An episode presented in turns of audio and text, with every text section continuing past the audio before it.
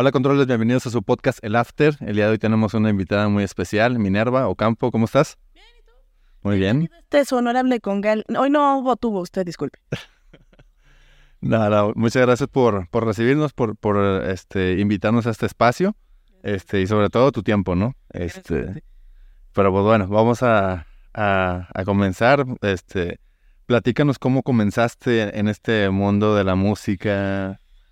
Estaba haciendo cuentas con, con un amigo. Yo creí que eran 18 años, no es cierto, son 22. Todo empezó ahí por ahí de 2001. Yo sé que algunos ni habían nacido. O sea, primero empezó, o sea, todo esto empezó cuando perdí la vista. Una bacteria, no, no es, se llama citomegalovirus. Te da en la torre al nervio óptico cuando llega a entrar. Es una, una infección no muy oportunista. Entonces aprovecho que tenía bajas las defensas, destruyó el nervio óptico. En dos semanas perdí el 75% de la visión y, y está, te quedas encerrado en tu cuerpo. ¿Qué haces?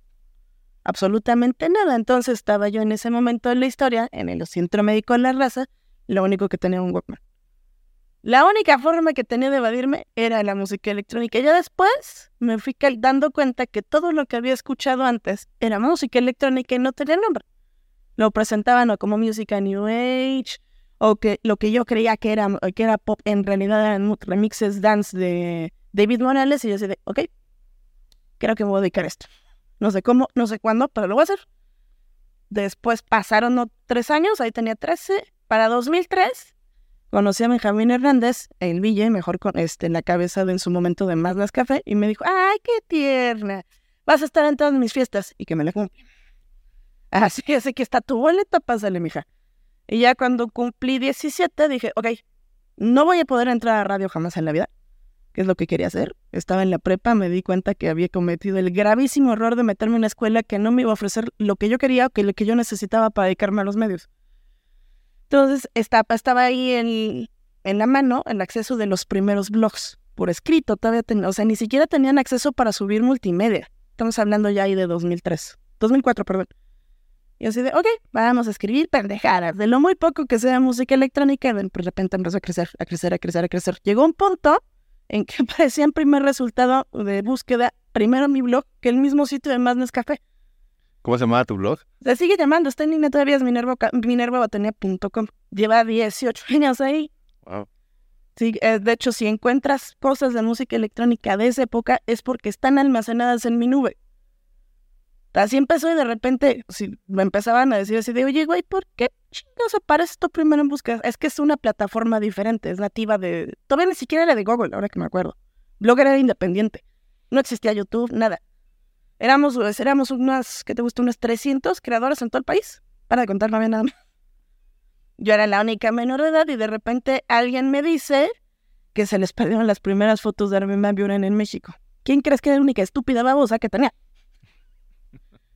Dos años pasaron, eh, no, pues 17, 19.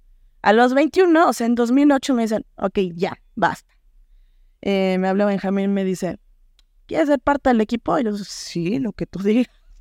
Así ok, ya me hablan una junta en abril.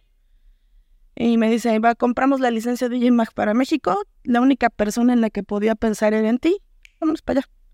Y después me, me dieron el programa de, de escribir el programa de televisión más Nescafé en los últimos seis meses los primeros meses de EMPO, ah, de 2000, esto fue 2009, hasta 2014 la que lo escribiera yo. Y así fue, básicamente una cosa de letra muy curioso. Lo de no tener ni siquiera la oportunidad de ver a hacer lo que se me daba la gana, así. Wow, increíble. Digo, digo, me imagino que mucha gente, digo, ahorita ya puedes ver, evidentemente. Pla platícanos un poco cómo, cómo fue ese proceso, o sea, de la recuperación. O sea, ¿te no, yo sé, yo sé, digo, yo, yo tengo, yo tengo miopía, este, yo uso, uso pupilentes y yo no me puedo operar por el espesor de mi... De, corona? Uh, sí, o sea, por el espesor de mi retina no me puedo operar. Entonces te entiendo hasta cierto punto porque siempre tengo que utilizar pupilentes o lentes. Este, pero en tu caso, bueno, perdiste el, el 70% de tu vista. Me imagino que veías, digo, yo que tengo miopía, cuando no tengo los pupilentes, pues veo como si tuviera una telaraña en el sofá, ¿no? Sí, claro. Las peceras cuando están muy mugrosas, que se ven como amarillito, eso es todo lo que veía. O sea, a través de... O sea, acaso un poquito de luz o algunos bultos o algo así muy, muy extraño. O sea, y así fue todo un año. ¿Y, ¿Y, el proceso de recuperación es con algún tipo de cirugía? ¿Es medicamento? Un corticosteroides de muy alto nivel, o sea, la gente con cáncer le dan aproximadamente 2 gramos al día, me dieron casi 12.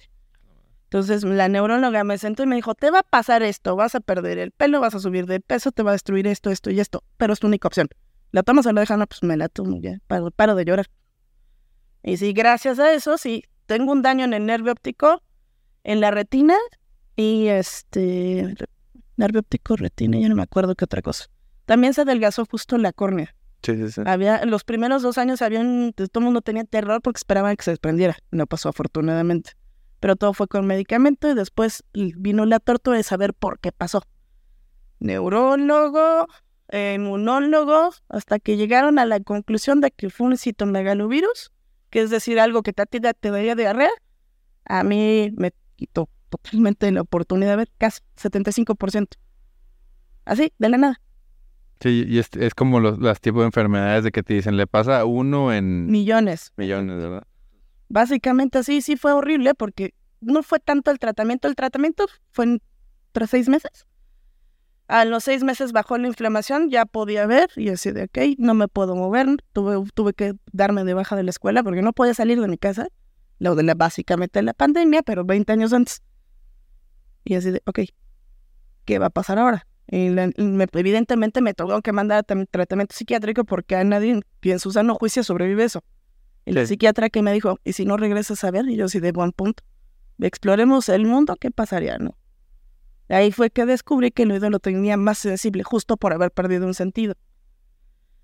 Ya cuando pasaron, eso fue a los 15, a los 17, dije, ya me tienen harta todos, va. Lo que, lo que descubrieron, chingón, no soy su juguete, hasta aquí. Pero fueron medicina nuclear, neurología, eh, inmunología, creo que hasta creo que pasé por cancerología, no me acuerdo. Llegó un punto en que dije, esta es su explicación, yo ya no quiero saber nada más. Pero fue, sí fue asqueroso. No tanto el tratamiento porque no te das tanta cuenta. Hasta después de un año que ya te ves que te agarras el pelo y se te cae mechón, ¿no? O que ya no te reconoces al espejo y así de qué pasó aquí. Sí, claro. Digo, de- Pero es la única opción. sí, claro, digo, digo, qué, qué lástima que te, que te pasó a ti, pero digo, bueno, eh, llegó la música electrónica. Mira, y dije, ok, esto está, va a poner muy divertido. sí, No sé cómo, no sé cuándo, pero me voy a dedicar esto y tómala que sí. A los 21 así de, aquí está, órale, ¿querías esto? Diviértete. Digo, pa- para, seguir con la historia, eh, me gustaría saber qué te motivó a empezar a escribir en un blog. Este, porque eh, muchos cuando, cuando conocen la música electrónica pueden decir, ¿sabes qué? Se ven en el escenario, sí, yo quiero tocar. O ven el festival, yo lo quiero organizar. Este, el escribir, el periodismo, o sea, ¿qué te motivó a empezar a escribir? O sea, Es que yo ya escribía desde antes, siempre me gustaba. O sea, yo, yo sabía que me quería dedicar a los medios. Por eso quería estudiar ciencias de la comunicación hasta que llegué a la UNAM y dije, ¿me estás diciendo que eh, voy a pasar cinco años de mi vida y el único acercamiento que voy a tener a una cabina de radio van a ser dos horas? Chinga tu madre UNAM. Perdón. Y yo sí, siempre me gustó escribir y hablar de lo que conocía y así, pero por escrito. Lo mío no era hablar ni decir nada, yo estaba diciendo mamadas como siempre, pero en otro lado, en otro aspecto. Y así. Y cuando llegó la plataforma, yo dije, ok, vamos a ver qué pasa. Y de repente empezó a subir, a subir, a subir, a subir.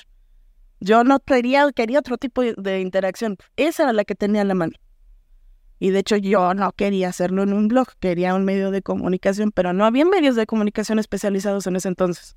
Sí, claro, pues era la, limitante que teníamos anteriormente que querías, o sea, el, yo creo que para los músicos pues era en TV, este, o radio, ¿no? Estar en el radio, este, pues ahí pagar la payola para que pongan tu música. Y yo quería decir, acompañar a la gente mientras hacían sus cosas normales a través de radio, pero sa- sabía que era imposible. Imagínate en ese momento la historia que salían, ¿qué? 16, 17 mil todo cada año de comunicación. ¿Cuál era tu oportunidad real de trabajo?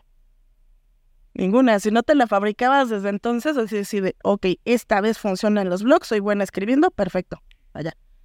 Y creo que en, ese momento, en esos años, no, o sea, no existían eh, eh, como que especializaciones, o sea, era la carrera de comunicación, te enseñaban un porcentaje acerca de, de, no sé, de comunicación o, le- o lenguaje, este, no sé, eh, eh, o sea, con los expresivos, digo, no sé si sea el término correcto, con las manos, este, eh, algo de fotografía, algo de videografía, este, me- fotografía revelar, me imagino que en ese momento había la relevación, nada que ver con lo digital, este, encuadres, Y de hecho, hoy, si a ver en la UNAM o las universidades públicas, no tienen casi nada de multimedia. Ya pasaron 20 años. Siguen estancados. Entonces, sí, claro, las nuevas generación de, con- que- de creadores de contenido, pues ya lo tienen todo en un teléfono una computadora. O ya no hay necesidad de ir, de ir a la univers- de universidad o tal cual de, este, de llegar a los medios de comunicación tradicionales y pedir oportunidad. Ya te la puedes fabricar. Antes no era tan común. Sí, sí, sí, pues digo, por, eso empezaron todo el boom de los youtubers en su momento, de que te podías este, grabar, en principio eran 10 minutos en YouTube, lo hacías, a lo mejor los teléfonos no eran tan potentes porque a lo mejor era el Sony que le conectaba la camarita que se veía medio feo, este, pero sí, hoy en día pues estás a nada de la gente, ¿no? De la comunicación, de las redes, o sea, mínimo te juntas 50 seguidores nada más entre los puros compas, ¿no? De la escuela, ¿no? Entonces, bueno, empiezas a escribir, este, tu, tu blog resulta ser muy exitoso, este, tiene muchas entradas, muchas visitas, eres más popular que la página en ese momento. Lo único que quería es decir, ok, ya está bien, ya me dejaron unos boletos, perfecto, ya puedo seguir haciendo de las mías. Y ya, eso es lo único, mi única, esa era mi única ambición en ese momento, estar cerca del artista y poder descu- des- describírselo a la gente. Y después empezaron a llegar otros sitios más grandes y demás, pero por gracias a eso, que ya me conocía, en, vamos, Benjamín Hernández, un día de repente dijo, ya, basta, vente para acá. Nos haces, eso que tú haces nos hace falta en el equipo. Y, y ya el primer día me dice, ya, es hoy lo que hoy lo que tú haces hoy no sirve, pero te vamos a educar para esta industria. Todo por decir y escribir las cosas que yo creía y que lo poquito que sabía de música electrónica querer compartirlo con el público o con la banda. O sea, ni me, import- me importaba un pepino si eran cinco o eran 200 mil. La popularidad siempre me importó un pepino, era poder compartir algo con alguien más. Claro, que nomás como paréntesis antes de pasar. Entonces, no terminaste la carrera de comunicación, te diste cuenta que no es lo que estabas buscando. No, de hecho, ni siquiera fue la carrera de comunicación, yo eso fue en la prepa. Ah, va. O sea, yo elegí la prepa que quería en función de que quería irme a cierta universidad. Por azares del destino, el de orientación educativa, investiguen su, plan de estudios, lo vi y dije, es en serio que además de esto me tengo que chutar otros cinco años en algo que no quieran a ni madres. Entonces me metí a todas las conferencias clínicas de DJs y demás que podía ver. Que además era menor de edad. A todo lo que podía, yo así de, ay, aquí estoy. Pero después yo me metí a mercadotecnia. No, sí, pero, o sea, es junto con pegado, no. Eso ni siquiera llegué a terminar la, la universidad tal cual porque me reclamaba la chamba. Sí, claro. Sí, ya estabas en el medio. Bueno, ahora sí, ya pasando el medio, ya entras este, a trabajar. ¿Qué fue lo primero que empezaste a hacer? Este, pues, ¿Es que te empezaron a educar? O sea, ¿seguías haciendo artículos o ya estabas en eventos o cómo estuvo ese proceso? Todo al mismo tiempo. porque sin que yo me diera cuenta, cuando me conocieron, me empezaron a perfilar y me empezaron a llevar a ciertos lugares como, ok, así funciona un evento, así se vende un disco. De puro chisme, ni siquiera me lo estaban diciendo directo. Así de, así se hace una campaña de tal tipo. Después me contrataron ahí dentro una... eh, alguien responsable de marketing de Universal Music, así de, a ver, así se hace una campaña sin presupuesto. Y lo primero que me dijeron, o sea, que te vas a encargar de la parte de promociones, es decir, entregárselo a los ganadores y demás. Y el programa de tele ahorita se va a quedar sin quien, quien lo escriba, hazlo tú. Yo así de en mi perra vida había visto un guion de tele, ¿no? Entonces alguien- pedí ayuda, medio me ayudaron, pero al final de cuentas yo creé mi propio formato como me pude. Basado en lo que yo veía que funcionaba en internet, cómo estructurarlo y demás. ¿Ok? Ahora, no te- de experiencia cero a, a la formalidad, pero en una semana, ni siquiera meses, una semana para hacer eso. ¿Y nos, nos puedes compartir brevemente cómo es la estructura de televisión? Digo, hoy te lo traigo muy presente porque está la, la huelga de los escritores en Estados Unidos y muchas series, películas están viendo afectadas. Digo, eso es en Estados Unidos. México igual, todos los programas este, en vivo, series, tienen sus guiones. Este, yo creo que podría ser enrique- enriquecedor para la gente que nos está escuchando. ¿Cuál es, cómo se basa un guion de un programa de televisión? En general, tienes aproximadamente, digamos, en mi caso eran 45 minutos bloque- este, interrumpidos por dos bloques de anuncios. O sea, en realidad efectivos, tenías 30 minutos de este lado y 30 minutos de este otro. Entonces, el, la presentación tal cual, ese es un cue, cada intervención se llaman cues. Sí. En, en menos de tres minutos tienes que ser capaz de entretener a la banda. De que les llame la atención lo que les estás presentando, sea una entrevista, un video, este, un reporte de alguna fiesta, lo que sea. Tienes que, esos tres minutos son aproximadamente dos párrafos de texto, que tiene que ser lo suficientemente fuerte para que el conductor, en este caso, entretenga a la gente y los mantenga a cuadro. Más o menos así. Y lo más parecido que haya eso eh, sería cómo se, se, estructura una obra de teatro, que eso sí se los enseñan en teatro. Hay talleres de guionismo y, este, y, y este, de redacción creativa que se parecen mucho a este tipo de estructura, pero va mucho en función de cómo te retroalimenta la gente. No directo, porque, como ahora, pero tienes que, en ese momento esperaba salir el programa de televisión y empezaban como tal el auge de las redes sociales y entonces ya te podían, ellos mismos te decían como les, que les iba gustando o que no, básicamente. Por ejemplo, ahorita, que de lo que es entretener al espectador, en ese momento no había tantas opciones como hay hoy en día. No, no estamos tan este, expuestos a tantas distracciones, a tanta aplicación, a tanto entretenimiento. O sea, tú que ya trabajaste en televisión, ¿tú qué piensas que es lo que ganche más a la audiencia? Porque aquí lo que nos escuchan en muchos creadores de contenido son las palabras, es la imagen, es una combinación, o, o qué recomiendas que se enfoquen al momento de hacer a lo mejor grabar una historia, porque tú dices, hola amigos, y a lo mejor el hola amigos no le ponen atención. A lo mejor, este, ¿qué, qué es lo que tú le recomiendas a alguien que quiere ganchar? Vamos a hablar de un formato de una historia que son 15 segundos. ¿Qué, qué, qué puede ser para ganar 15 segundos? No hablemos de un reel que es un minuto. La neta. La... en serio. Ok, la neta, sé tú mismo. Y parece fácil, pero aparentemente a la banda le cuesta mucho trabajo saber quién es y qué es lo que quiere en la vida. Si sabes qué, qué es lo que quieres o por qué quieres hablarle a alguien, va a ser mucho más fácil que se queden contigo. Y sí, es una combinación a veces de imagen, no necesariamente que empate con los cánones de la, de la sociedad, sino que probablemente haya alguien allá afuera que se identifique contigo.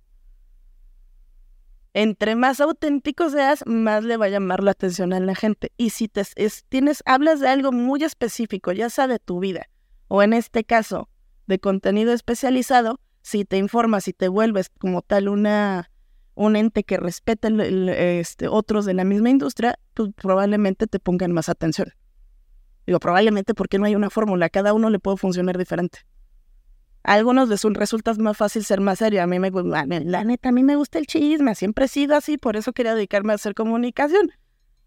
Ah, sí, sí, te, te entiendo, pero, o sea, muchos de los que estamos en este medio no tuvimos una preparación académica de comunicaciones o de algún tipo de educación porque especializada. especializada pues no, te, o sea, no ves en la escuela bueno digo ahorita es del 2023 no sé si ven historias 1 de Instagram este TikTok 1 o sea no se ve y creo que o sea sí sí estamos acostumbrados a consumir contenido pero el crear contenido el ponerte una cámara enfrente el hablar digo ahorita digo estamos hablando con una cámara indirectamente porque no lo estamos viendo a, a cuadro este pero, o sea, el hecho de, de, de es simplemente cómo estructurar un mensaje. Es, es eh, vámonos a, o sea, son las redes de comunicaciones donde todo es por texto. O sea, ni siquiera, sí, mandas voice note, pero digo, yo me incluyo. Te mandan un voice note y si estás ocupado no lo escuchas.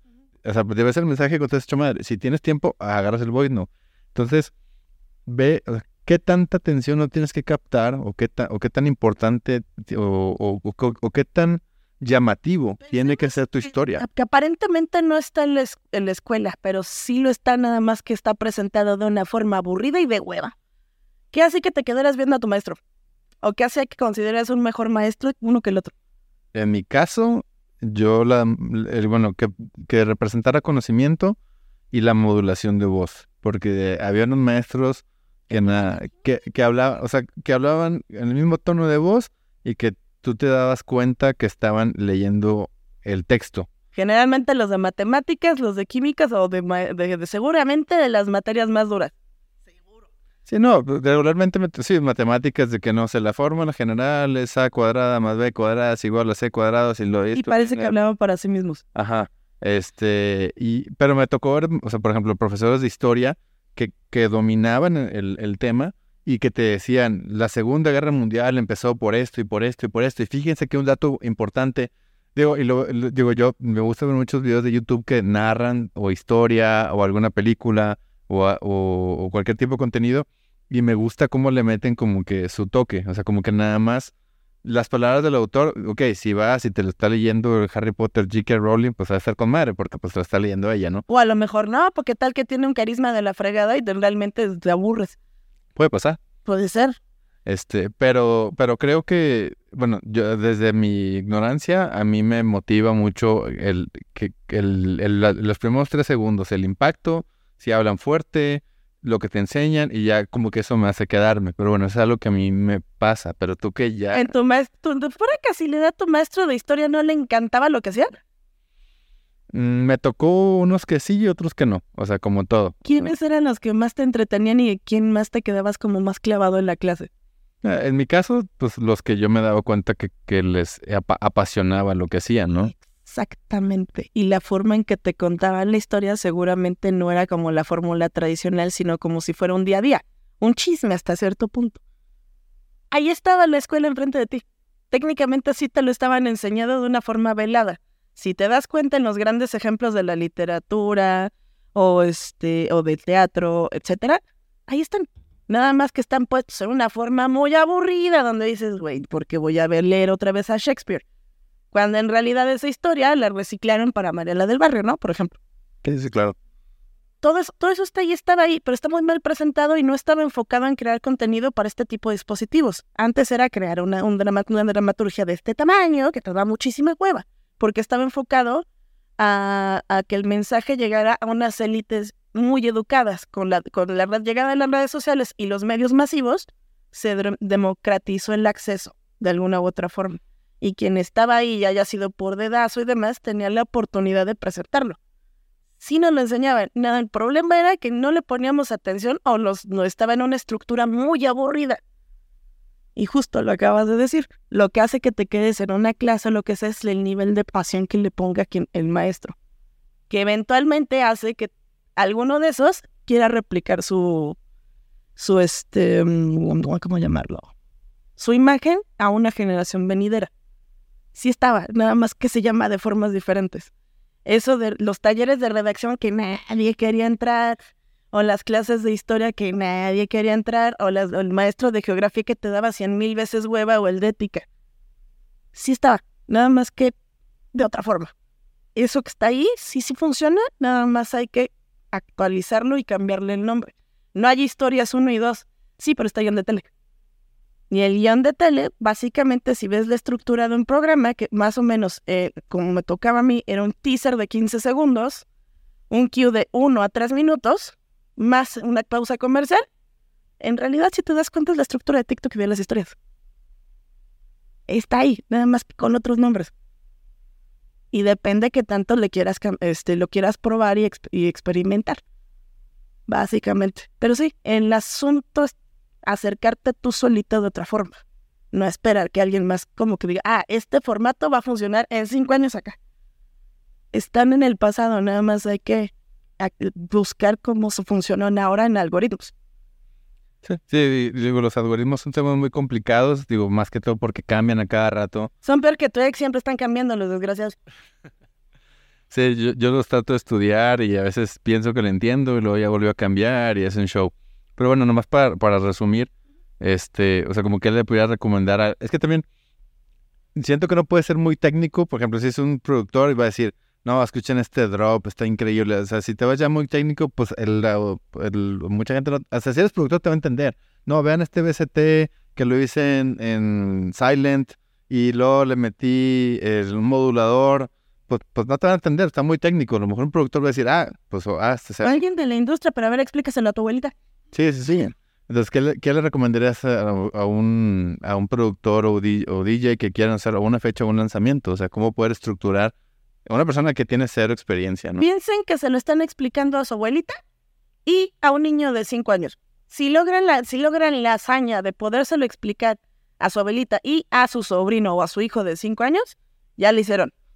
Porque el, el más o menos el tipo de atención que tiene el público masivo es como el de un niño de 5 años. Su nivel de comprensión es ese. Y no te puedes poner tan técnico, tienes que explicárselo realmente como si fuera un niño de 5 años, como si le estuvieras contando un cuento. Y sobre todo, no olvidemos que al mexicano y en general al latino le encanta el chisme. Nos crearon las telenovelas, ¿sí o no, Cuervo? Que Roxana, sí. Es que hay quórum. Sí, sí, te- tenemos público.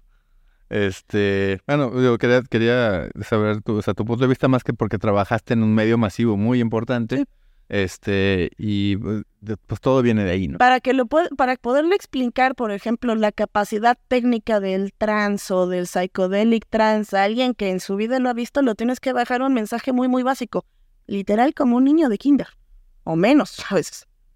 O sea, si pensar en BCTs o un drop, no, no, no, no, no. ¿Ves? ¿Escuchas este, pon este ponches aquí? Aquí. No, este se oye más grave. Sí, literalmente así bajárselo, no hay de otra. Y eso también llevárselo a un press release, escribirlo en texto para que cualquiera lo pueda entender.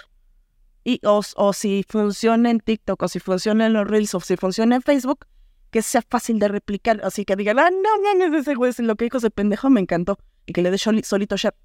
Pero por voluntad propia. Porque si se lo pones demasiado técnico, te vas a quedar englobado solamente en los que a ti te gustan. O en otros iguales.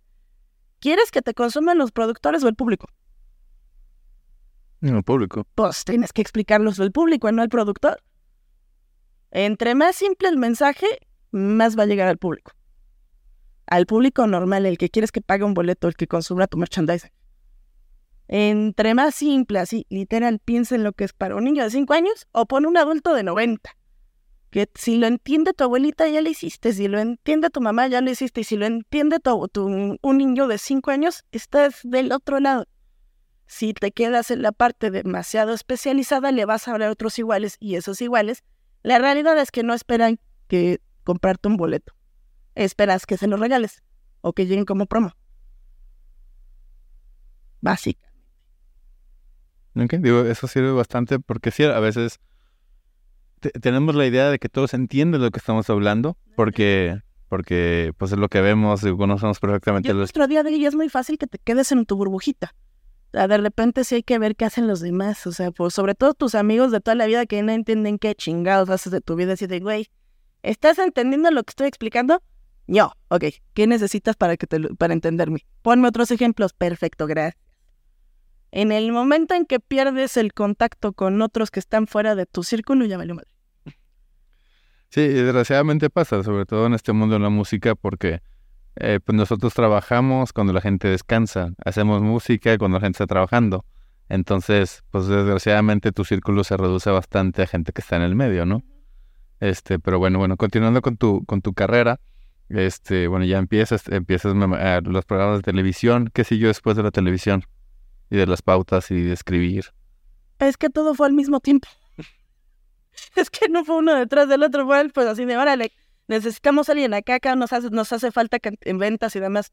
Pues simultáneo y después di un salto a tecnologías de la información por otra vez por haceres del destino. Estaba de asesora de, de alguien muy interesante. Y este, mi chamba era hacer básicamente que la gente lo entendiera y su propia industria. Era ya un nivel bastante alto. Me quedé ahí un año y un accidente me hizo regresar a esta industria.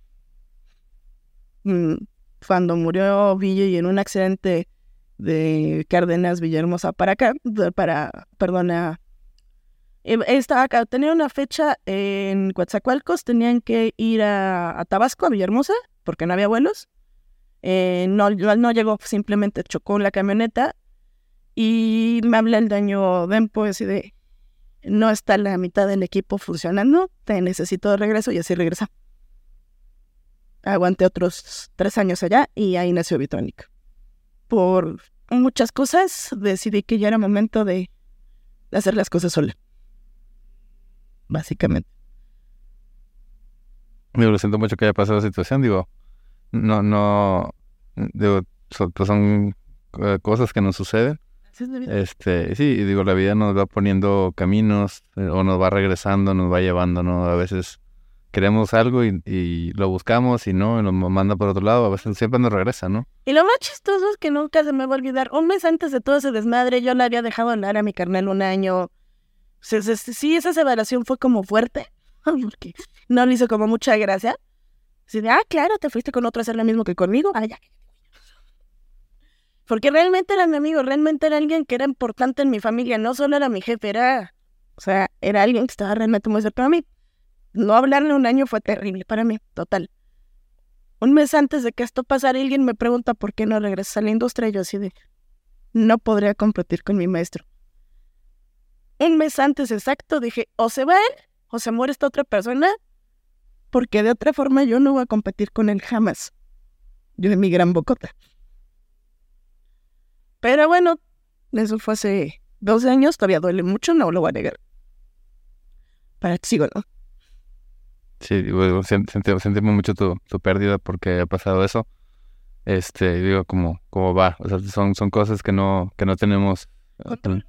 tenemos control y desgraciadamente, digo ya más tema general, a veces el, el ego, no sé, tienes algún alguna diferencia con alguien y lo dejas de hablar. Esta industria que ni, ni- se nos da eso de tener el lengua inflada. Sí, digo, tri- tristemente en esta industria y en sí yo creo que la, la humanidad, eh, a veces te peleas con un primo, con un hermano, con un socio, por una diferencia que es una pendejada y, nunca sabes. O sea, hoy estamos y mañana no. O sea, nu- nunca sabes qué puede pasar.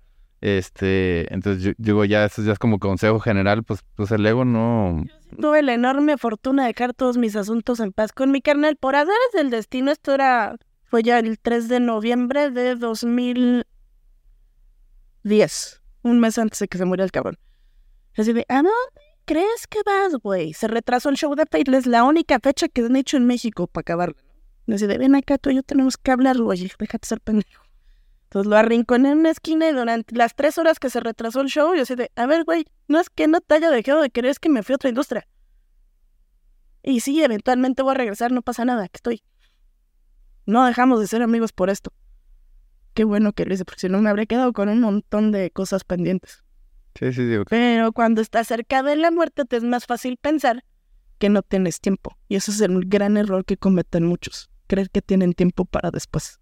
Ah, después lo arreglo, después hago el lanzamiento y de repente te volteas y tienes 32 años y no has hecho absolutamente nada. O ya sea por perfeccionismo, porque, ay, es que me asusta hacer tal cosa. O porque, ah, no quiero, o me da miedo el ridículo, me da miedo hacer tal cosa. Si la piensas demasiado, se te va la oportunidad, ya sea pedir disculpas, eh, o de siquiera intentarlo. Y eso pasa muchísimo aquí. Y luego de la banda dice, "Ah, es que no me dan la oportunidad. No, más bien tú, ¿qué estás haciendo para que alguien te vaya a buscar, papacito? Ese es el asunto. Sí, yo creo que eso, eso- pero bueno, sí es más humano, ¿no? El, el lo hago después, el tener el miedo, ah, digo, si haces psytrance y no pegas y ves ser techno, oye, si hago minimal, y si hago pro- progre, y si no hago música mejor hago eventos, no sé, digo, y, y mucha gente a lo mejor por el miedo a intentarlo, pues ya no lo hace, ya no lo hizo, y, y pues sí, de- desgraciadamente el tiempo pasa, este, hoy ya tenemos la energía, la vitalidad para hacer las cosas y, y, eh, Pasado mañana ya te va a tronar la rodilla, la mera verdad, y ya no es tan fácil. Sí, sí, sí, no, y, y- y estamos en un mundo muy dinámico, muy cambiante, este, y ahorita está de moda esto y mañana no, o sea, ahorita está, hay escena de música electrónica, pero vienen los corridos tumbados, de los corridos médicos, que mañana, ¿qué pasa si ya no se escucha música electrónica y es puro corrido, ¿no? Y se chingó, ¿no? Ya, Pero si solamente te basas en la moda en lugar de hacer con convicción las cosas, pues sí te va a afectar la, las subidas y bajadas. Pero si cuando te- realmente lo quieres hacer así para toda la vida, sin importar si está de moda o no, es más probable que tengas éxito. Porque eso te va a mantener más, más tiempo en esta industria. Si solamente es porque, ay, quiero generar dinero, quiero que me aplaudan, eh. Y sí, sí, dan miedo ahorita los corridos tumbados, pero vayámonos a 1994, ¿qué tal de moda? en el 94 el pop, No. ¿No? Que hoy de Monterrey y no me digas que no la conoces. Una güerita, trencita. ah, Alicia Villarreal, Ey, El- bueno, el- sí, el, perdón, el Tex-Mex. Bueno, si nos vamos a México regional, sí, en esa época, pues venía, acaba de pasar lo de Selena, este, estaba muy de moda el Tex-Mex, la, la cumbia, bueno, pero en Monterrey, no sé si en, en Eh, casi todo el país. ok, bueno, yo hablo de esa edad, no, no viajaba mucho, estaba muy pequeño, este, pero sí, el Tex-Mex era lo que pegaba, era- ¿Qué más había? Que el pop, ¿qué, te- qué influencias tenía? En 1994, ¿a qué sonaba? En esos años, ¿quién está, es que, quién estaba de moda? Aqua, Ah, pues sí, con la de Barbie Girl y esas, ¿no? es dance. Es- es- Su influencia es house. Desde ahí estaba, que se van a permanecer toda la vida el house, el dance, el techno. Lo único que va a hacer esto. Sí, no, pues digo, yo lo más electrónico que escuchaba en ese momento era Safri Duo, ¿no? Ah, ¿cuánto que no? En ese momento. ¿Cuánto que no? I like to move it, move it. Fíjate que esa a mí no me tocó tanto hasta, hasta la. ¿Hasta Madagascar? Hasta Madagascar. Pero es de 1994. Eso es house. Eso es con toques. Más bien es dance con toques house. El tiburón es Latin House. Es música de boda, pero sí. Eh, sigue siendo Latin House. Está ahí. Lo único que pasó es que se renombró, pero ahí estaba. Sí, sí, pues, me acuerdo de la de Bloodhound Gang, de lo de, de la Sweat Baby Sweat, manera de monetizar. Este, sí, que era como que el, el kick y el bass, este, la electrónica. Eh, eh, no, y, si te vas más atrás, pues Air, Wind and Fire y toda esa música, pues tenía sus bases de, pues, de Patch Mode, todo, disco, sin pop. Este, sí, digo, va evolucionando la música, digo, ahorita en la... La música tiene un ciclo. Es como Michael Ende en la historia de fin. Siempre circular lo que hoy está sonando, de alguna u otra forma, es el reflejo de lo que yo pasó en los, final, los a mediados de los 90 finales hacia los 2001, 2002, hasta estéticamente hablando. ¿Ya notaste que están de moda las, las mochilitas chiquitas de plástico, los colores metálicos, los zapatos súper gruesos, la, la, este, las cadenas súper grandotas? Eso ya había pasado en los 90. Sí, con los raperos. Musicalmente hablando también pasa por eso mencioné al Grupo Límite y a todo, a todo ese sector como Tex-Mex y, por ejemplo, Bronco. Tuvieron su gran auge entre los 95 y 2000 y pico. Claro, es que de alguna u otra forma ese ciclo se está repitiendo nada más que con otras herramientas. Ya no es radio, es Spotify. Ya no es televisión, es YouTube y TikTok. Realmente solamente está retomándose el ciclo, ciclo temporal y tienes que observar también cómo funciona el cerebro de la masa. ¿Por qué? De alguna u otra forma, en 1994 tenías un conflicto bélico de Estados Unidos eh, con Medio Oriente. Una tensión terrible por el, por el petróleo, si mal no recuerdo, y también la guerra, el inicio de la Guerra Fría. Hoy tenemos una crisis muy similar y no nos hemos dado cuenta. No, ya no estamos, está la crisis de Ucrania, el desmadrito que se trae en Europa y que en cualquier momento se pueden agarrar a bombazos. Tienes este un la inestabilidad económica que provocó la pandemia, hay un reflejo de esa época en esta. Entonces la banda está buscando un lugar seguro donde, donde es feliz. Donde es feliz en cosas que le recuerden su infancia. Generalmente infancia y adolescencia. Por eso el ciclo.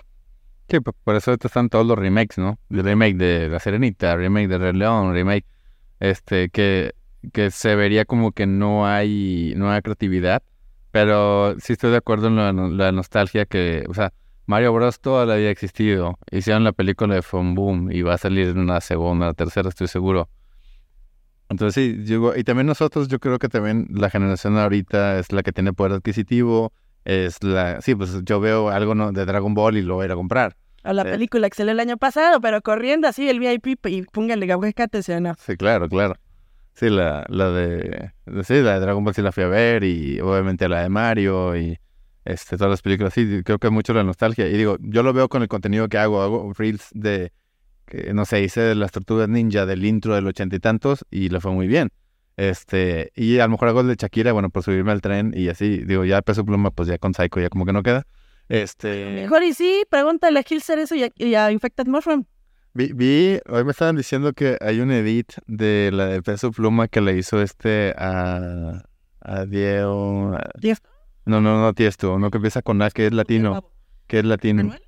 No, no, no. Eh, bueno, no, en un festival en Europa metió el Peso Pluma. En, el de Alemania, que está ahorita, en Saturday Experience.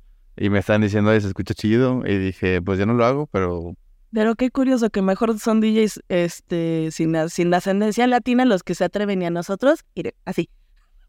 Pues es que la por la crítica y la, bueno, el mexicano también es medio hater, ¿no? ¿Medio? no, no lo quería decir tan, tan directo, ¿no? Digo, no todos, pero sí, sí existe mucho. Pero ahora vamos a seguir. Regresas a, la, a la, música y que, ¿cómo regresas? ¿Qué empiezas a hacer?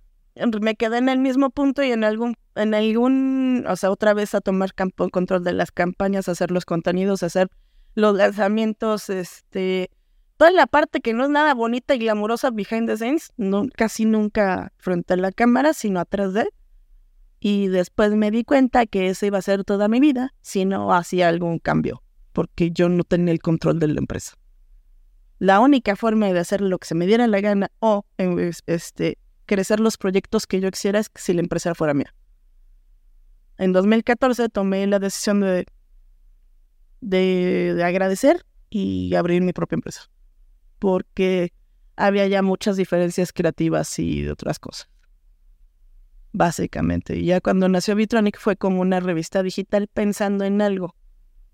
La banda necesita dónde estar y cómo tener una relación con el público. Como disquera necesitas también un lugar donde enseñar tu música. Como management necesitas explicarle al público qué hace tu artista. Entonces, primero fue la revista y ya después estaban planteadas otras etapas que empezaron hace cinco años apenas, como la parte de learning, así de, y sobre todo Justo, mi, mi socio, que es, que es ingeniero, a cada rato me menta a mi madre. Porque sí, soy como muy fuerte, así de, ¡ay, que la chingada! Es que nadie entiende que son press, que me, me revienta. Y así de, en algún punto me sentó y me dijo, a ver, ¿tú crees que ellos les enseñaron cómo funciona esto? Mil misa, alguien necesita explicarme. Yo, ok, vamos a ser pilotos hasta que alguno de, de la forma en la que me construyeran a mí pudiera ser replicable y probarlo sobre la gente. Así nació Learning, que es la segunda etapa de Vitronic, de explicarle a la gente cómo funciona tal cual un artista y que pueda mantenerse de esto. Sí, ya sé que se emputan de que les deshago sus press kits, que sus masters se oyen de la chingada, sí se los voy a decir, me vale madre. Pero a final de cuentas, con la experiencia de disquera, de haber trabajado con sin exagerar, los mejores DJs del mundo, porque cuando te tocan cuatro DJs número uno del mundo, pues algo en la presa aprendes, ¿no? Eh, los materiales que te entregan, fotografía, video, si no están en una calidad óptima, ¿cómo se los vas a enseñar al público? O sea, ya no es el rigor de tele. El problema es que se vean bonitos, no pido sangre, que se les vea en la cara, que le fotos de estudio luego sin cara, ¿no? Y decir, cabrón, ¿cómo chingados le voy a poner esto en un flyer si los de seguridad ni te van a reconocer, güey? Todo eso nació en construcción de marca, que es la, literalmente es como construir una marca personal para el artista, con el enfoque que tuvieron conmigo, pero en un modelo que además tuve que complementar tecnologías de la información porque son estructuras que no existen aquí. O sea, eso lo aprendí en otro lado o con una estructura política, por ejemplo, para manejar el hate, o en una conferencia de prensa porque alguien hizo alguna estupidez. Eso es, sí lo sé hacer, pero es porque alguien me lo explicó desde el punto de vista político. De ahí nació. Y ya después, a veces, intenté con, con meter producción y DJ, pero la realidad es que eso lo hace todo el mundo. Este sí es único. Basado en un modelo real. Ese lleva funcionando cinco años y hace, hace un año empezamos con Management con toda la reticencia de mi, de mi vida porque yo no quería volver a lidiar con el artista y así de ver. No puedo vender tu música si no me das con Si tus redes no están en estado óptimo, si no sabes hablar en público cuando ahora todo es en video, tenemos un problema, papacito. Entonces, al principio pensé en tomarlos de DJs que pareciera que ya estaban listos para el mercado, no funcionó. Entonces ahora solamente de la gente que ya entrené, elijo con quienes me quedo y me caso en el largo plazo. Hoy tengo dos pequeños bebés de luz en el top 2, en el top 10 de bit de bits. Con inversión cero. Todo ha sido una estrategia de contenido. Lugar 1 y 2 son de esta oficina. Funciona. Es una... Pero funciona. Y sí, esos dos salían de construcción de marca y había que poder, poder poner el modelo. ¿Por qué hacerlo así? Muy simple. Si no tengo control total del artista, va a ser muy complicado que el cabrón pueda funcionar. O, este, sí, tienes un lanzamiento. Si no tienes una estrategia de contenido, no va a llegar a ningún lado. Si, si no tienes acceso al máster o a los canales de distribución, difícilmente va a llegar a los oídos que tú quieres. Y eso ha sido los últimos 10 años de mi vida. Y no me arrepiento de absolutamente nada. Por más que me odien y me digan lo que gusten, pero es que la realidad es, viene de la experiencia. Y lo único que quería era tener una producción de DJs y productores nacionales que pudieran competir con, eh, con los internacionales. That's it. Lo demás, lo que digan, me viene bien de mal. Sí, digo, pues en, en, esta escena, pues digo, hay muchos comentarios, hay envidias. Este, pero bueno, yo digo que en cualquiera, ¿no? En cualquier ámbito, ¿no? Existe la competencia, existen los egos.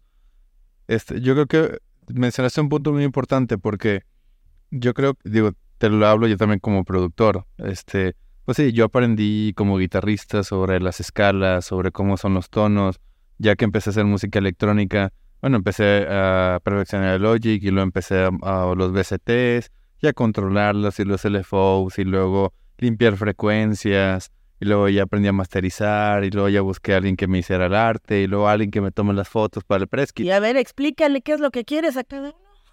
Sí, sí, pero, pero creo que es muy cierto que, o sea, hay cursos de music business. Yo me metí a uno, este, gratis que dio Berkeley. Encontré porque yo no tengo ninguna preparación, o sea, no tengo un documento fuera de mi experiencia que diga que sea. Y te, te, digo algo, hasta hace tres años no existían, ¿eh? casi todo era un secreto de Estado y él decía, esta información es de la industria y nunca jamás la vamos a abrir. Con la pandemia se empezaron a abrir, pero No, no, no, y creo que si, si lo, si lo pones en, Google, digo, porque me tocó hacer un press kit para este podcast, pues no existía, o sea, no había un... Un modelo. Un modelo, ¿no? Entonces, pues yo ahí con, con retroalimentación de Liz, saludos a Liz, que escuchó mi, le mandé mi, mi, mi press kit, este, porque ha trabajado también con muchos artistas y se lo mandé a varios amigos de que, que no están, que están fuera del medio, de que entienden lo que quiere decir y ya me decían, es que esto suena muy formal, hazlo más de compas, entonces me ves trabajando. Pero creo que sí es muy importante, digo, yo sé que te dedicas a esto y haces esto para artistas, pero danos como las claves de, por ejemplo, ya está un artista que, porque todo el mundo está bien cabrón vivir de la música. Y, y es una realidad. Pero, o sea, ¿qué le recomendarías? O, o sea, para, o sea, ya, yo ya sé producir, yo sé mezclar, yo ya no caballeo, ya conozco mi música, ya puedo hacer un set de tres horas en El botón de sync, por favor, háganlo. No, no, no todas las farinas del mundo son 2000 o 2000 Nexus, hijos de la guayaba. De las 3000 ya hablamos, porque esas ya están agotadas en todas partes del mundo. Bueno, o sea, mejor la premisa de que ya conoce, sabe mezclar, sabe producir, pero... Y pues funciona para cualquier carrera creativa, cualquier persona expuesta al público. Es muy simple. ¿Quién eres? ¿Por qué quieres estar ahí?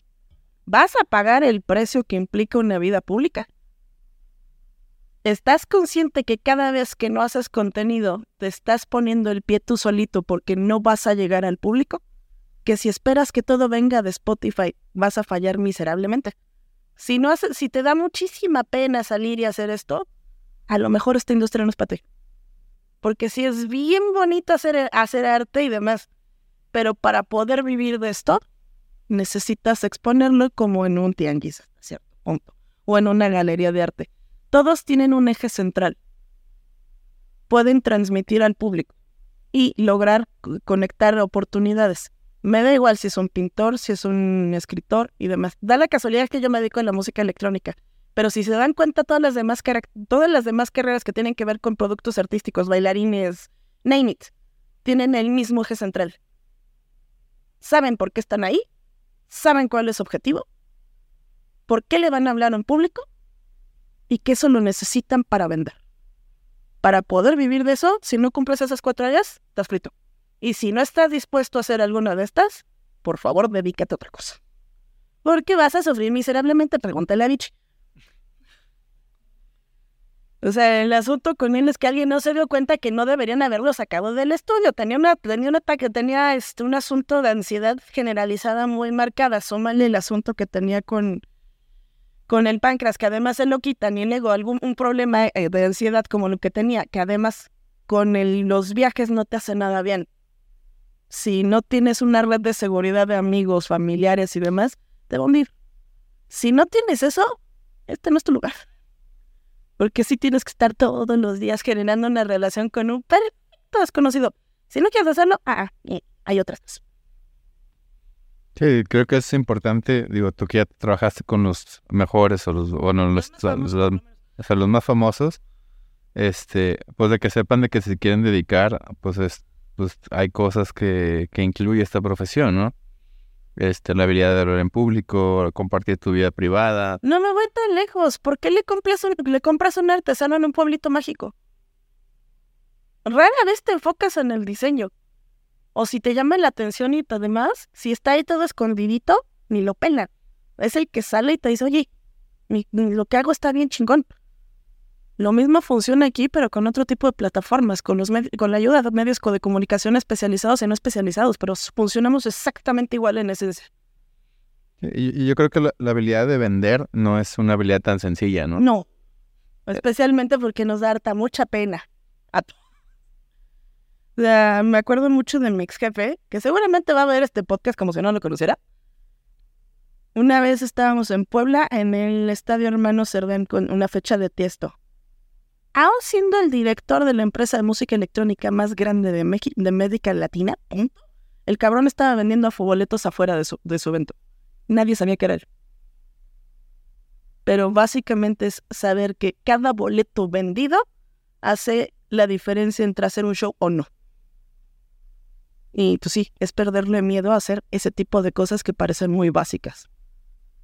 Y sí, pues estoy muy agradecida por haber tenido esas lecciones que sí me han hecho miedo, Aunque es que es, tener que bajarte a, a funcionar como literalmente como, como, el que vende fierro viejo afuera de un concierto para vender más boletos. ¿Por qué lo haría alguien tan grande, no? Pero no, sabe perfectamente que cada boleto que se compre en ese momento va a funcionar para, para poder hacer el siguiente show. Si no eres consciente de eso, pues está cabrón. Las estructuras cuestan, los micrófonos cuestan, los vuelos, hoteles, entre otras muchas cosas. Y eso viene de la gente del público. ¿Qué vas a hacer para que te compren un boleto? ¿Qué vas a hacer para que te compren una rola? ¿Qué vas a hacer diferente si sacas merchandising para que te lo compren. En la, lo que hace a un artista grande o no es sobre todo su marca personal. ¿Y cómo vas a construir una marca si no sabes quién eres? Y ahí el detalle. Oye, pues ya sí digo mucha mamada, perdón. No, no, no, digo, estoy completamente de acuerdo contigo. Digo, yo he tenido pláticas con varios organizadores de festivales en Monterrey. Este, y si les preguntas, o sea, de que Digo, a final de cuentas, esto es un negocio.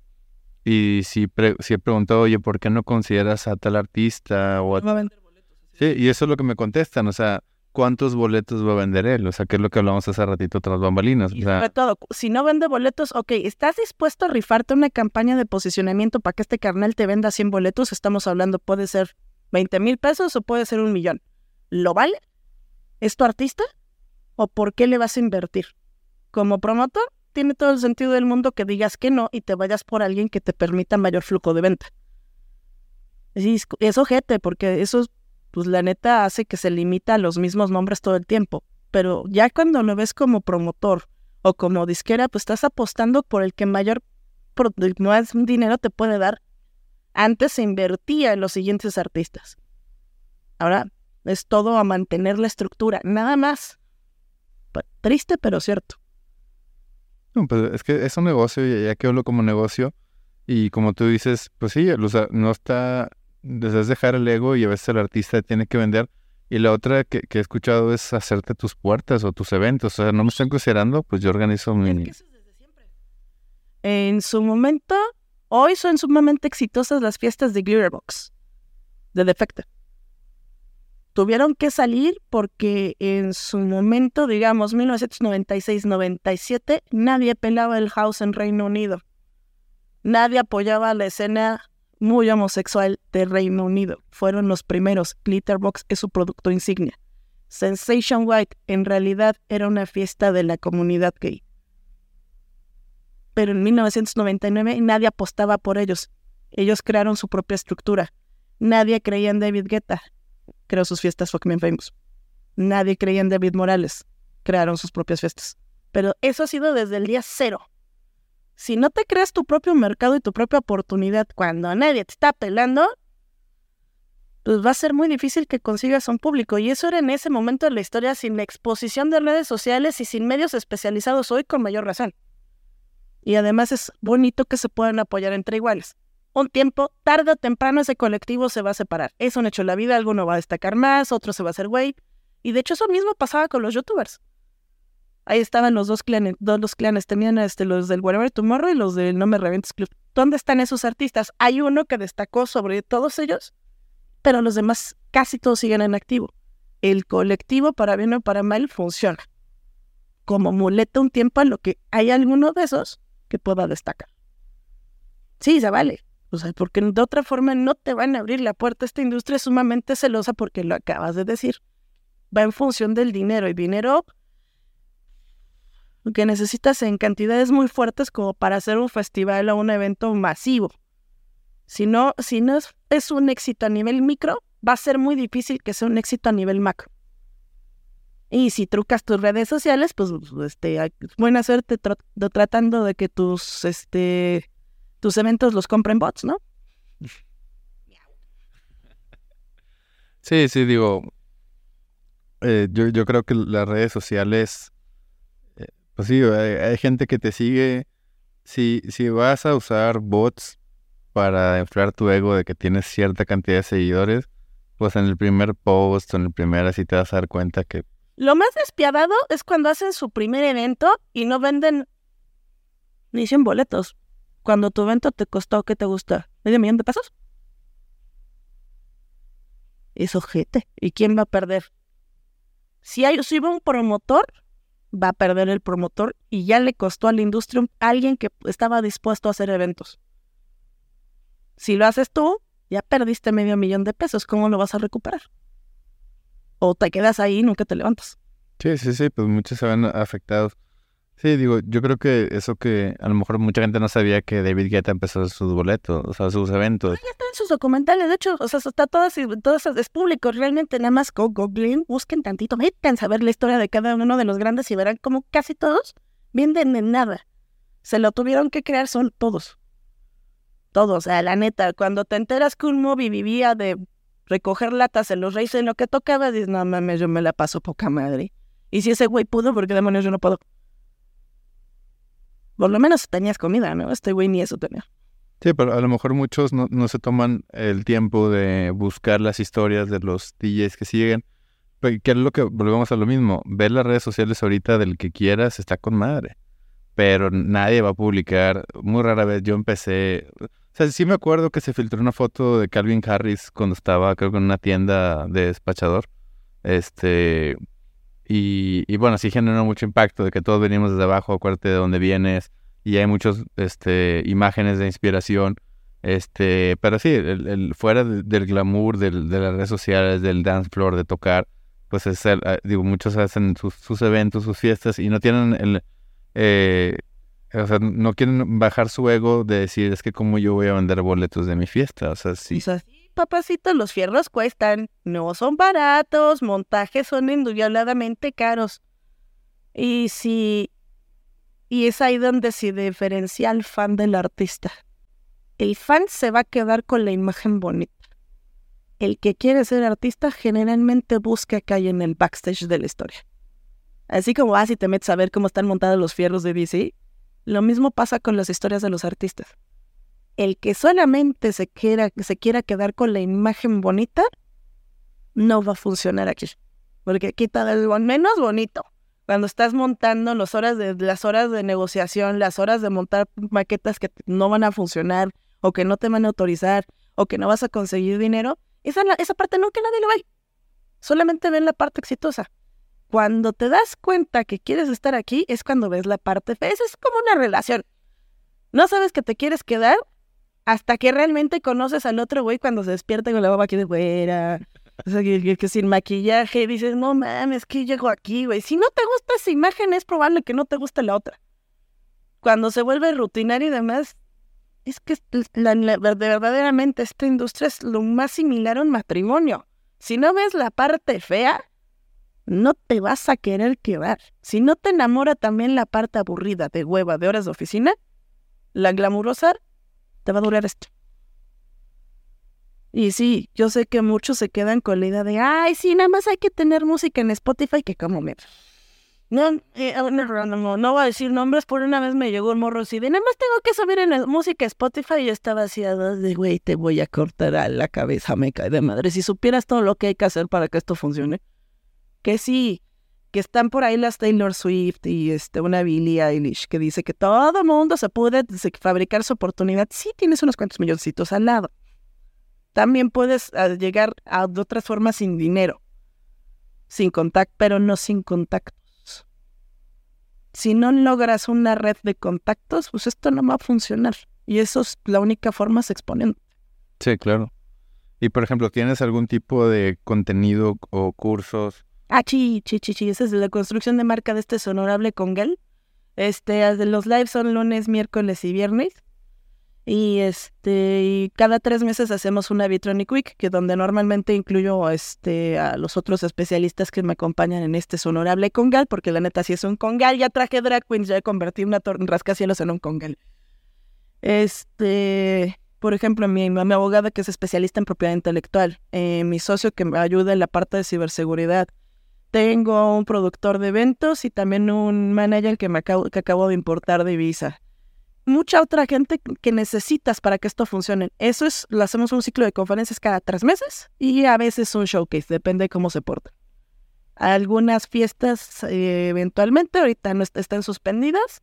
Y sí, el curso de construcción de marca, que del que normalmente hablamos. Ah, también el domingo de feedback, cuando recibimos sus bonitos demos y hablamos mal de sus kits, la neta les va a gustar. ¿O no? Y te acaban el psicólogo.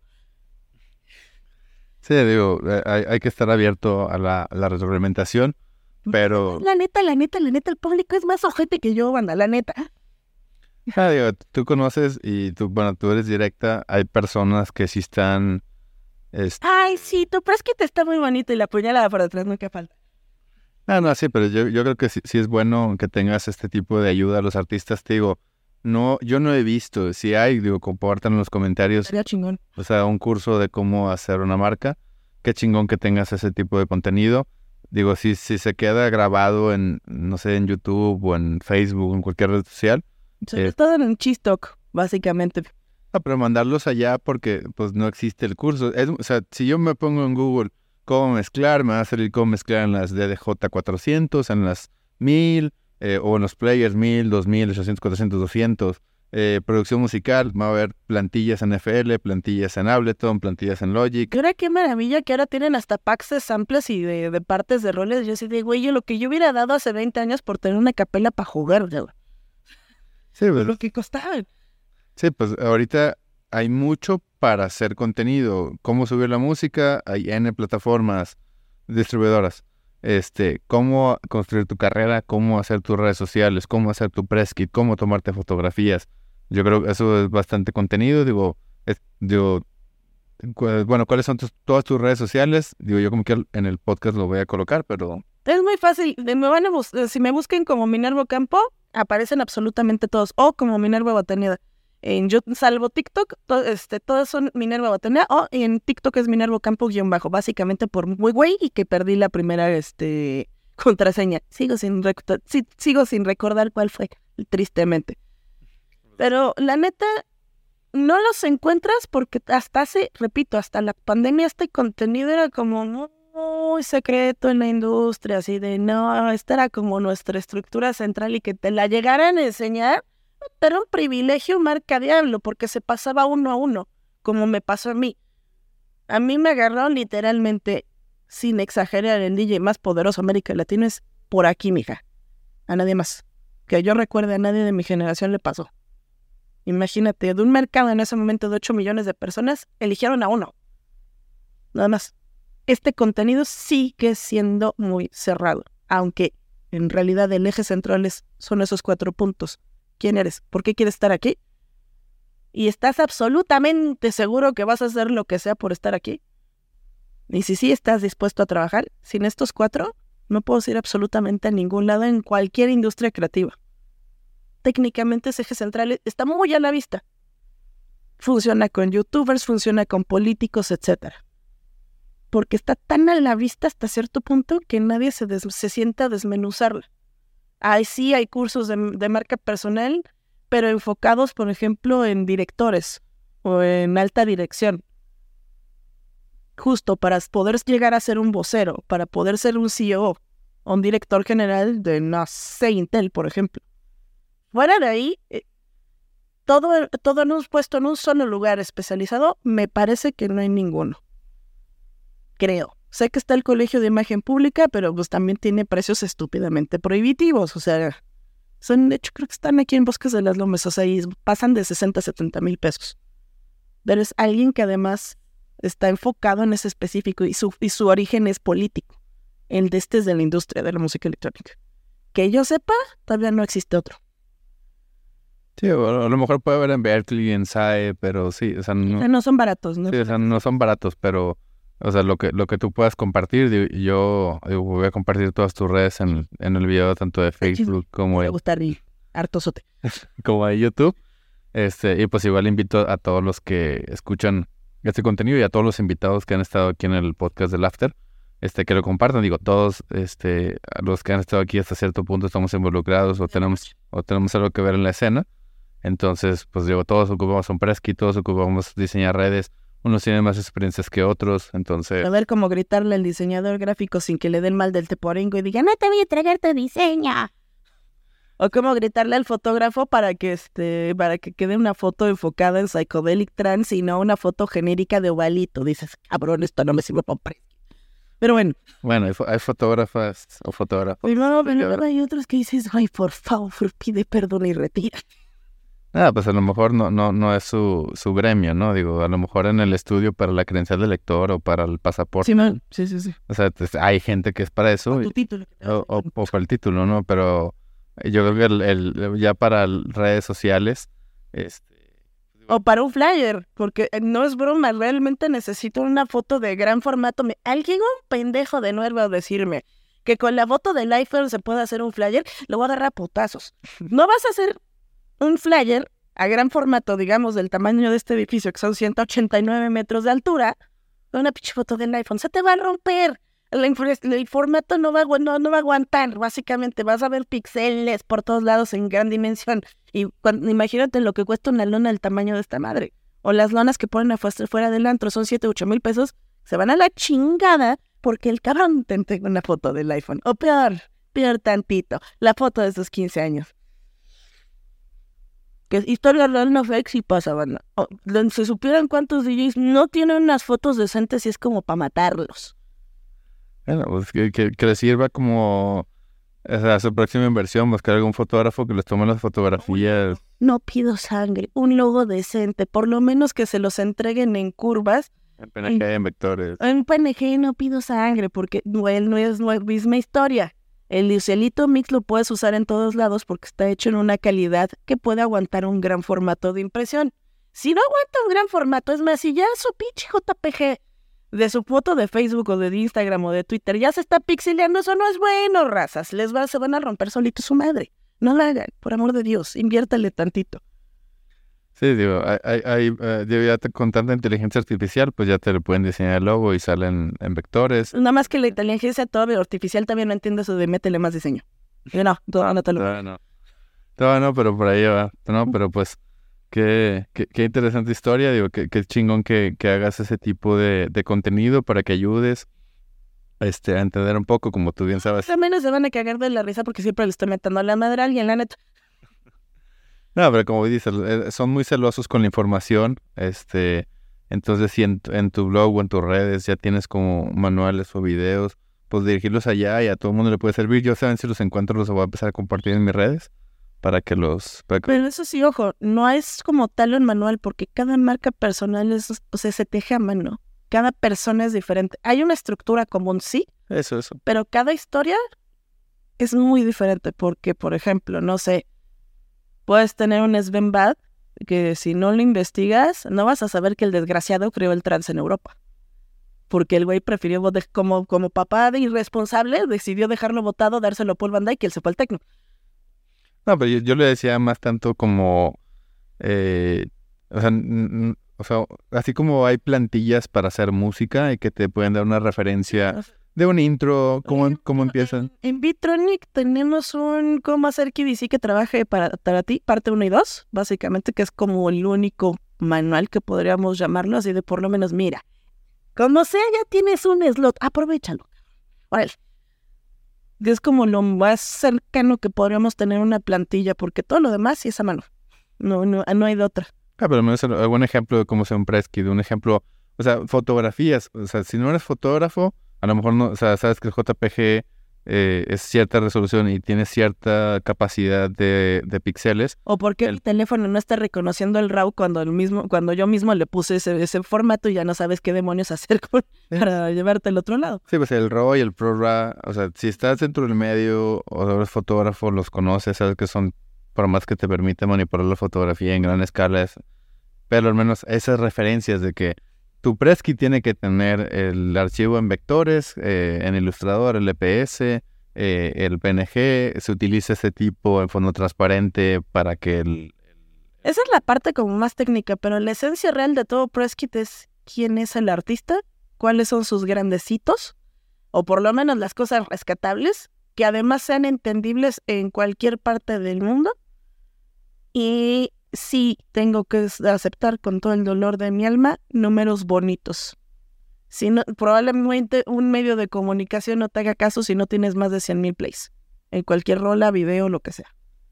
O si, no sé, por azares del destino ya tocaste en Glastonbury, lo tienes que poner este, muy destacado. Si ya hiciste un tour en Europa, lo tienes que poner ahí destacado. Con bulletitos, básicamente, para que sea muy fácil que llame la atención de un, promotor o de un medio de comunicación para que te sientes y te entrevisten y digan un chingo de mamá, como de costumbre, por lo menos, o porque no se quedan ahí parados. Bueno, digo, si, si, si es posible para cuando salga este podcast, puedes incluir eso en tu... Sí, de hecho, a lo mejor hago un video en el chisto que al ratito, según me quede tiempo, no más que nada. Sí, digo, esto era para que hacer a lo mejor una plantilla de cosas importantes, este, como hay memes de flyers de que este artista, el amigo del no sé quién, el que pagó, o sea, lo mismo, pero puedes darle un toque cómico al press kit. Lo que dices que hiciste, lo que dices que haces, eh, donde dices que tocaste. ¡Ay, ojo! Ni se les ocurra mentir, porque cuando estás en cierto, en cierto nivel de la industria, somos una bola de chismosos. ¿Y cómo te explico que sí somos capaces de investigar información del otro lado del mundo? Sí, ya sé. Sí, sí, nos hemos entrado a muchos chismes. Ah, el chisme. Eso es, eso es lo que realmente mueve esta industria. El dinero no, es el amor al chisme, raza. Si no te nada más el chisme, este no es tu lugar. Sí, pero bueno, aquí más que todo de historia, consejos, recomendaciones. Pues bueno, pues agradecerte por, por tu tiempo, por tu experiencia. Perdón por la serie de palabrotas, no lo puedo evitar. Ah, se me sale del alma. O sea, no te preocupes, aquí se puede decir todo. Este, voy a compartir todas tus redes. Este, eh, voy a estar, te, sigo, pero cuando vea que compartes ahí, igual lo voy a replicar, igual invito a todos los que los que me siguen o, productores que han estado aquí en el After, digo, ya saben de qué va el proyecto. Este, toda esa información le puede servir a alguien más. Y pues bueno, sigan a Minerva en todas sus redes sociales. Eh, a los que hayan visto o hayan escuchado este podcast, denle like, compártelo y nos vemos en el siguiente capítulo. Hasta luego.